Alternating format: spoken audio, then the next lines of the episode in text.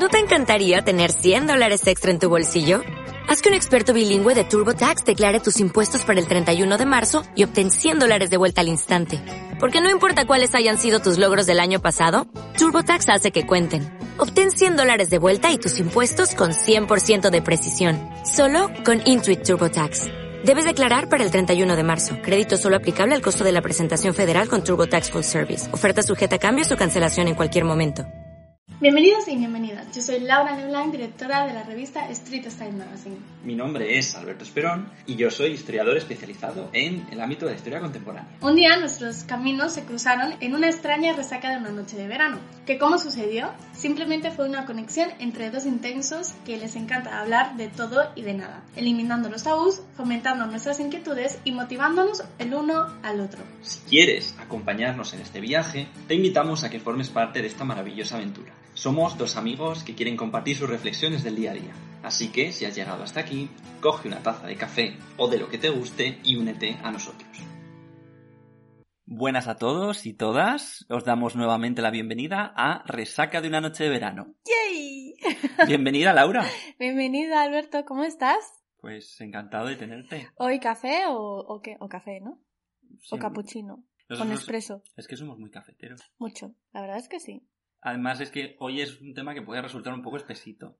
Joder. Pero No vayas alentando así, que estoy, no, estoy convencido de que va a resultar muy interesante. Ah, bueno, a ver, cuéntame, cuéntame. Hoy nos adentramos en ese laberinto intrincado del tiempo, de nuestro pasado, nuestro presente y nuestro futuro. Uy. Y qué lugar ocupa cada una de estas estancias en, eh, en nuestra vida, ¿no? Entonces, por comenzar por el principio, porque evidentemente no nos vamos a ir al final, Porque el futuro todavía no lo sabemos. remontándonos a ese inicio, a mí me gustaría preguntarte, ¿qué lugar ocupa el pasado en tu vida, la memoria, el recuerdo? ¿Qué es para ti tu pasado? El pasado es algo muy importante porque eso te ayuda a aprender de todos tus errores y comenzar esta nueva etapa o ese, o ese nuevo día ya un poquito más sabio. Pero no creo que el pasado sea algo determinante para tu futuro y mucho menos para tu presente. O sea, hay gente que utiliza el pasado como algo, como un alma ah, arrojadiza. Por ejemplo, cuando tú le dices, ah, bueno, pero ¿por qué eres así? Y ellos te dicen, es que yo siempre he sido así. No, entonces, eh, no utilizar el pasado como algo que determine tu presente y tu futuro, sino simplemente que lo utilices como, como un aprendizaje. Como un aprendizaje de, de la persona que eres, ¿no? Y Sí. de los pasos que has hecho hasta llegar al punto en el que te encuentras en tu vida. Sí, exactamente. Sin embargo, mm, es, yo creo que es bastante fácil en diversos momentos de tu vida verte asaltado por la nostalgia, ¿verdad? Ese sentimiento. Ese caramelo envenena- envenenado, Sí. como dice Isal. Y que tantas, bueno, que nos gusta Izal, que no lo hemos No lo hemos enumerado, Eh, pero sí, nos gusta mucho. Nos gusta mucho. Y nos unió además un concierto, ¿verdad? Mucho más. Mucho más. Eh, mucho más que una noche de verano, una resaca de una noche de verano. Fue también en una noche de verano el concierto, por cierto. Es verdad.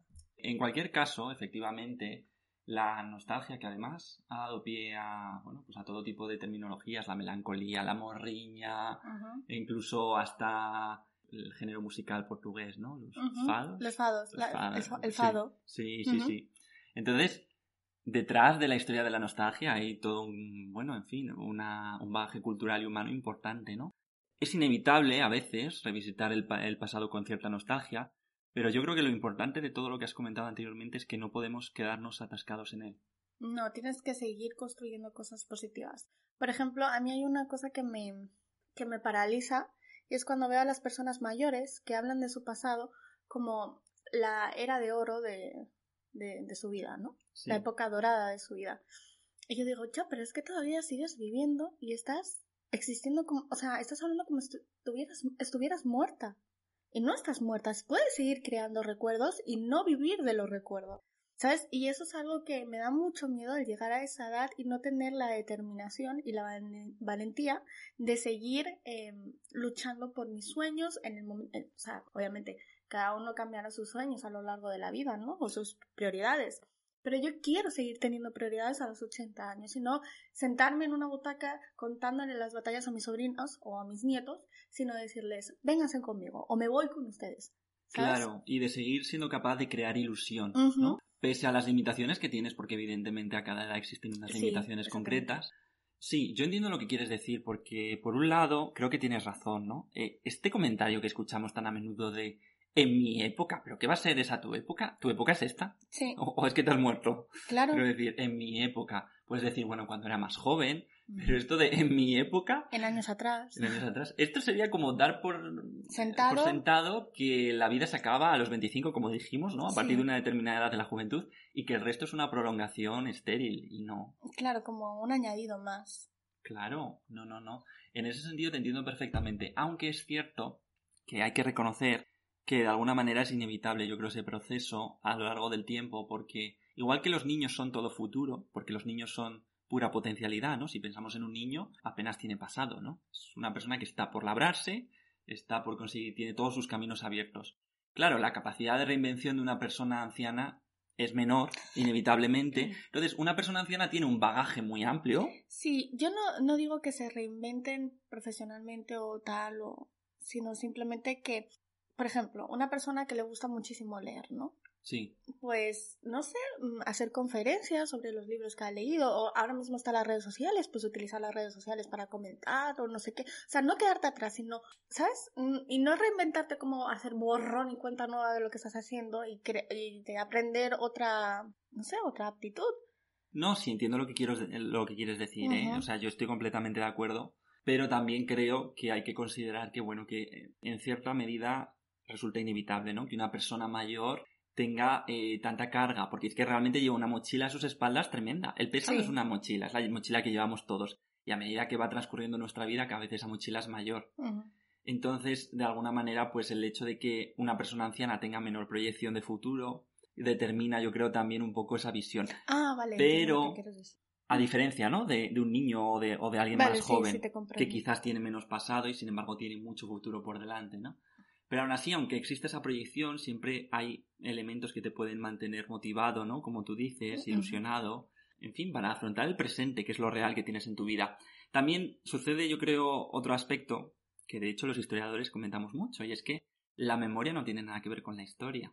Porque nuestra Sí, memoria sí, estoy, sí, estoy de acuerdo con eso. nuestra memoria subjetiva, reelabora los recuerdos del pasado constantemente. Para quien no conozca la diferenciación entre historia y memoria, ¿cómo lo dirías tú? Pues bueno, la memoria sería un ejercicio eh, subjetivo individual de cada individuo. Bueno, luego hay una memoria colectiva, ¿no? Que está, que permea a nivel social y cultural, ¿no? Tenemos una memoria colectiva, por ejemplo, de cosas que no hemos vivido. Un ejemplo del que estábamos hablando otro día es de la Constitución de Cádiz. Existe una memoria colectiva que ha permeado, ¿no? A lo largo del tiempo de lo que ha representado en nuestra historia.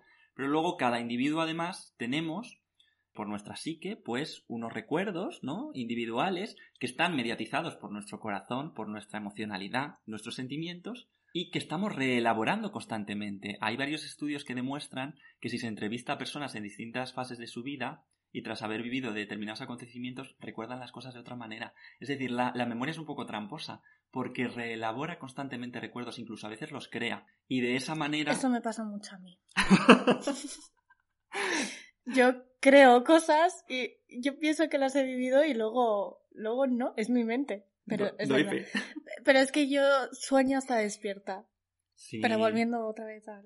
Pero es cierto que, que, bueno, nuestra memoria, pues, de alguna manera, siempre hay que distinguir, ¿no? Aparte de que es individual e intransferible, esta memoria subjetiva de la que estamos hablando, y por lo tanto poco tiene que ver con lo que hacemos los historiadores, por ejemplo, ¿no? Por eso cuando nos dicen muchas veces, ay, ¿tú qué vas a saber de la transición? Yo que la he vivido te contaré. Bueno, tú me contarás cuál es tu memoria individual y particular, que va a ser interesante desde otro punto de vista pero hay que distinguirla muy bien, ¿no? De, de a lo que nos dedicamos nosotros. En cualquier caso, a mí me llama mucho la atención, Laura, sobre esto que comentamos, el hecho de que creo que vivimos en una sociedad muy nostálgica, en general. Sí. Sí, la verdad, muy, muy nostálgica y hay que tener cuidado con la nostalgia. Muchísimo cuidado. Porque endulcifica muchísimo ciertos aspectos que no se deben en- endulzar, Sí. yo creo. Se idealiza, la memoria tiende a idealizar, yo creo.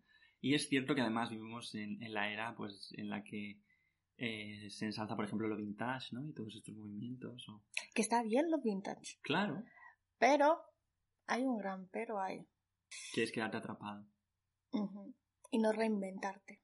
Y yo creo que esto se debe en parte a que nuestra sociedad a veces tiene falta de proyección de futuro. Y pocas raíces. Pocas raíces, desde luego. Pero además, como vivimos en una situación de crisis importante. Bueno, estamos en perenne eh, crisis. En perenne crisis. Una tras de otra. Pero además, yo creo que incluso los países occidentales estamos viviendo una crisis de identidad muy fuerte. Porque el mundo está cambiando. Y la hegemonía occidental, que ha sido estable a lo largo de los últimos siglos y en nuestra historia contemporánea, está cambiando. Porque hay otro equilibrio de fuerzas en el mundo y están apareciendo nuevos actores. Y creo que también esto hace que haya estas, estas miradas al pasado tan nostálgicas que son tan peligrosas, ¿no? Sí, porque luego aparecen otros personajes de extremos que bien conocemos y que no nos gusta nada, porque ningún extremo lleva a buen cauce ningún término. Y si te fijas, Laura, el problema que yo veo aquí es que hay muy poco proyecto de, de país, ¿no? Hay poco proyecto de futuro en general. Entonces, es mucho más fácil. Pero sobre todo porque no hay unión. Y, y, y es, si no hay proyecto, es mm. mucho más fácil anclarse en, lo conocido, en, en unos referentes que te dan aparente seguridad.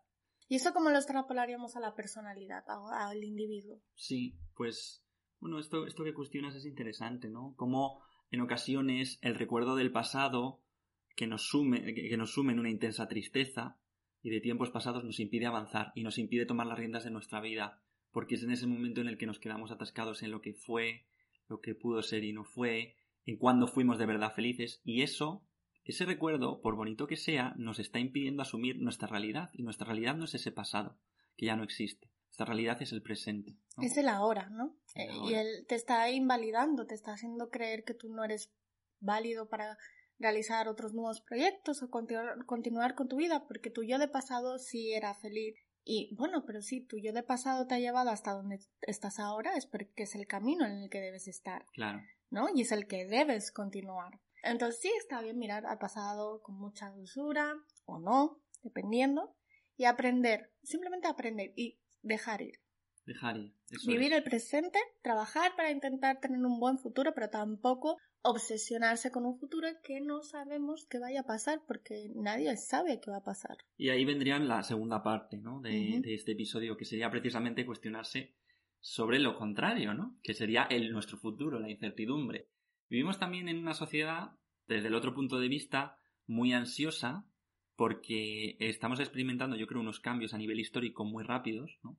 Los cambios a una velocidad vertiginosa, la historia nunca había avanzado tan rápido como ahora, y entonces a veces da la sensación de que el suelo que tenemos bajo nuestros pies, pues que se, que desaparece, que se diluye, ¿no? Y entonces esto, esto hace también que tengamos una ansiedad hacia lo que va a ser nuestro futuro, hacia esa incertidumbre que no sabemos gestionar. Y por eso yo también creo que igual que vivimos en una sociedad muchas veces eh, nostálgica, también vivimos en una sociedad distópica, en el sentido de que todas las imágenes que tenemos de nuestro futuro, si te das cuenta, suelen ser negativas. O, más bien, incluso hasta tienen tintes a veces apocalípticos. Bueno, es que 2020 un poco apocalíptico. O sea, no hay mes no hay mes que terminemos que no haya una nueva novedad, que tengamos el corazón encogido. Sí. La Tercera Guerra Mundial. que sí, la Tercera Guerra Mundial. El, el coronavirus, madre mía, el coronavirus. Luego, el, en mayo, creo que fue lo de el meteorito que va a acabar con la Tierra. Eh, no sé qué más pasó. Los disturbios raciales. Eso también. Sí. Yo, la verdad es que, efectivamente, en general, de todas formas, Obama. Eh, em, Obama contra Trump abiertamente. Luego, Anonymous. Es que ha pasado muchas cosas. No, se han sucedido muchas cosas, pero lo hablamos mucho como los medios también nos manipulan y nos filtran la realidad. Entonces, esto nos hace olvidarnos también de todo lo bueno que tenemos cada día, que está en nuestro presente. Y por el contrario, nos hace pensar mucho en ese futuro que no llega. Ese futuro que esperamos ansiosos porque queremos tenerlo todo bajo control y se escapa de nuestro control. Entonces, ahora mismo es cierto que la perspectiva no es alentadora ni en economía, ni en salud, ni en política, ni en muchos aspectos. Pero es curioso cómo nuestra sociedad, incluso antes del coronavirus, había perdido esta capacidad de imaginar un futuro esperanzador, creo, ¿eh? O sea, llevamos tantos años de crisis, por lo menos ya digo en los países occidentales, que lo que hace es que observemos el mundo con, con temor y con miedo. Sí, que nos anclemos en lo seguro, en lo en lo fácil, en lo rápido. Sí, la verdad que lo que comentas es total, totalmente, totalmente cierto. Y a mí, la verdad, sí es cierto que el futuro me da mucho pánico. Mm. porque no sé lo que va a pasar, pero por eso no pienso en ello. Me enfoco en el presente y lo mejor, eh, lo, mejor que puedo hacerlo y crear esa versión de mí que quiero ver en un futuro. Lo demás que tenga que ser, será. Y me seré, seré capaz de adaptarme la mejor manera que- que pueda y con las mejores herramientas que tenga. Pero no me voy a preocupar por algo que de momento no existe. Eso es fundamental. Porque mm, si, igual que el pasado y la melancolía pueden engendrar a veces eh, depresión o tristeza, el futuro yo creo que es la mayor fábrica de ansiedad que existe. El cuestionamiento constante sobre tu futuro, la obsesión por tenerlo todo bajo control, por el que pasará. Y a veces es importante ahí, es importante el ser capaces de, redimensionar todo esto, como dices tú, y dejar ir, ¿no? Y dejar ir y decir, bueno, lo que tenga que ser será. Pero ahora mismo estos pensamientos que me invaden, que son pensamientos circulares que no me llevan a ninguna parte, no me aportan nada en mi vida. No me, no me aporta nada pensar qué pasará, si podré hacer esto, si no, si me despedirán, si no sé qué, no. El miedo nos apoya sobre la nada, pero el miedo y la ansiedad nos paralizan mucho, ¿no? Eh, Pero que nunca te impi- impida avanzar. Es decir, Claro.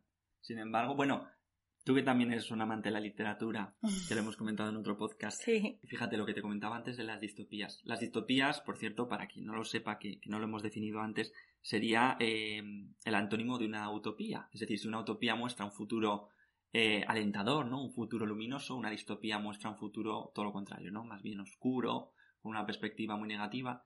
Y si te fijas, toda la literatura que ha habido sobre futuro y sobre ciencia ficción en los últimos siglos, quitando a Julio Verne y quizás su parte más positiva, ha tendido más bien a la distopía y ya en el siglo XX ni te cuento. Mm, Sí, pero por la falta de fe en el ser humano.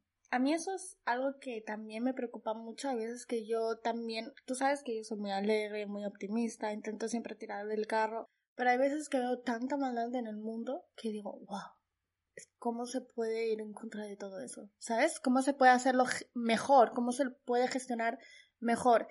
Y, y a mí eso sí me da un poco de, de pánico y es un poco in- inevitable pensar en, en esa en ese futuro un poco incierto y oscuro. A ver, el futuro siempre va a rondarnos, pero nosotros también tenemos en nuestras manos construir un futuro mejor y toda esa parte negativa que tú dices que sí que existe y no se puede negar, también eclipsa, digamos, toda la otra parte que quizás es menos visible, pero yo creo que está más presente, que es Somos más los buenos. El amor, ¿no? La bondad, no sé. Yo creo que eso, el compartir, la empatía, Poquito a poquito, sí. ¿no? Hemos dicho, por lo tanto, de que, bueno, lo más sano, esto sería repetir un cliché, pero efectivamente lo más sano es vivir en este momento presente. Yo debo confesarte que no soy capaz de vivir en el momento presente constantemente. O sea, yo, bueno, yo creo que ni yo ni nadie, ¿no? Muchas veces te distraes, estás agobiado, angustiado por lo que va a pasar. A veces también te entran épocas de tristeza y nostalgia de lo que fue y ya no tienes. y Los las- medios de comunicación no ayudan. no ayudan en absoluto y recuerdas las cosas que tuviste en tu vida y que fueron importantes. Pero yo creo que hay como algunas claves, algunos trucos para anclarse en ese momento presente. ¿Cuáles, por ejemplo? Por ejemplo, tú y yo lo hemos hablado mucho. Utilizar mucho los sentidos. Porque igual que el futuro pasa por la cognición, por la razón, lo que pensamos que va a pasar, los sentidos y el cuerpo nos anclan al presente. La respiración, todos los ejercicios de relajación. O simplemente no tiene por qué ser relajación antes de dormir o cuando estás en tu cama. O el método científico ayuda mucho. El parar, observar, analizar, reflexionar, comparar. Sí, para efectivamente Mm. observarte es muy importante. Y observar, ¿por qué? Porque, por ejemplo, cuando observas tu respiración, entonces ya interrumpes todo ese ciclo negativo, esa vorágine de pensamientos, y entonces te centras En el ahora. en el ahora, ¿no? Y pero esto lo puedes hacer incluso cuando estás caminando por la calle y vas apreciando los sentidos, los olores, los Uy, sonidos. me acuerdo de alguien que me mandó un audio explicándome esto. te suena, ¿no? Sí. sí. Es una broma interna, es que en realidad me mandó un día un audio de que estaba paseando Alberto por Madrid y estaba viendo los árboles y descubrió el momento presente en ese, en ese instante y se sintió muy afortunado por haberlo apreciado en ese momento. Sí, sí, sí, desde luego. ¿Y tú, Laura, cómo, qué trucos utilizas para estar en el presente? Yo soy muy ansiosa, lo reconozco, soy muy ansiosa y además en el mundo que me manejo es inevitable no pensar en el futuro. Pero siempre intento ser agradecida por lo que tengo has descubierto una faceta de mí quizás un poco que no, no, no, conocías, que es por ejemplo cuando voy a un sitio de culto agradezco. Y eso es una manera para mí de vivir el presente, el presente, ¿no? El agradecer el estar aquí, el estar en, en, en, en este momento y tener la oportunidad de poder vivir esto porque sé que no todo el mundo tiene, ¿no? Entonces eso la verdad me, me, ayuda porque digo, ok, yo estoy aquí por una razón y tengo las herramientas para poder dejar un mundo un poco más amable. Así que vamos a respirar tranquilamente y vamos a hacerlo hoy lo mejor posible.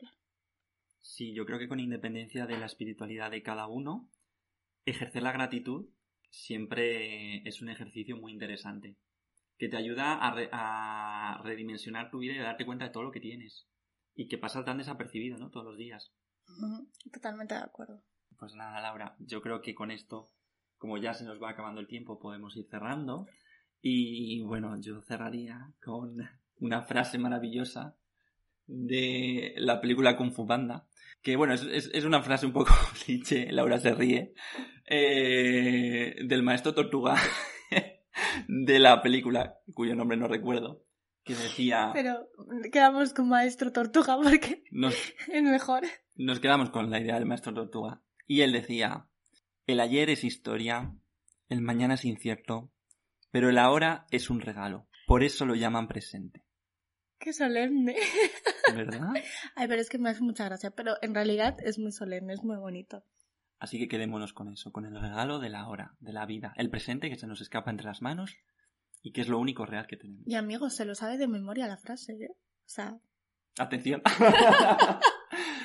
Atención al asunto. Muchas gracias por, por, habernos seguido un episodio más. Gracias a ti, Laura. Ay, de nada. ha sido un poco complicado, ¿eh? Grabar este episodio. Sí, ha habido emociones muy intensas. Pero os esperamos en el siguiente. Ya sabéis, dejadnos comentarios si os ha interesado, si os ha gustado, de vuestras inquietudes, vuestras preguntas. Así que hasta pronto. Hasta la próxima. Hasta aquí el episodio de hoy. Muchas gracias por escucharnos. Esperamos que te hayas divertido tanto como nosotros y que te haya resultado interesante. Si te interesa nuestro contenido, recuerda que puedes suscribirte y así te mantendremos al tanto de cualquier novedad. Recuerda que este jueves no, el siguiente, subiremos un episodio más. Así que te esperamos ansiosos. Y si quieres mantener un contacto directo, puedes contactarnos a través de nuestras redes sociales, que te dejaremos en la descripción. Nunca olvides abrir tus ojos y tu corazón a las experiencias intensas de la vida.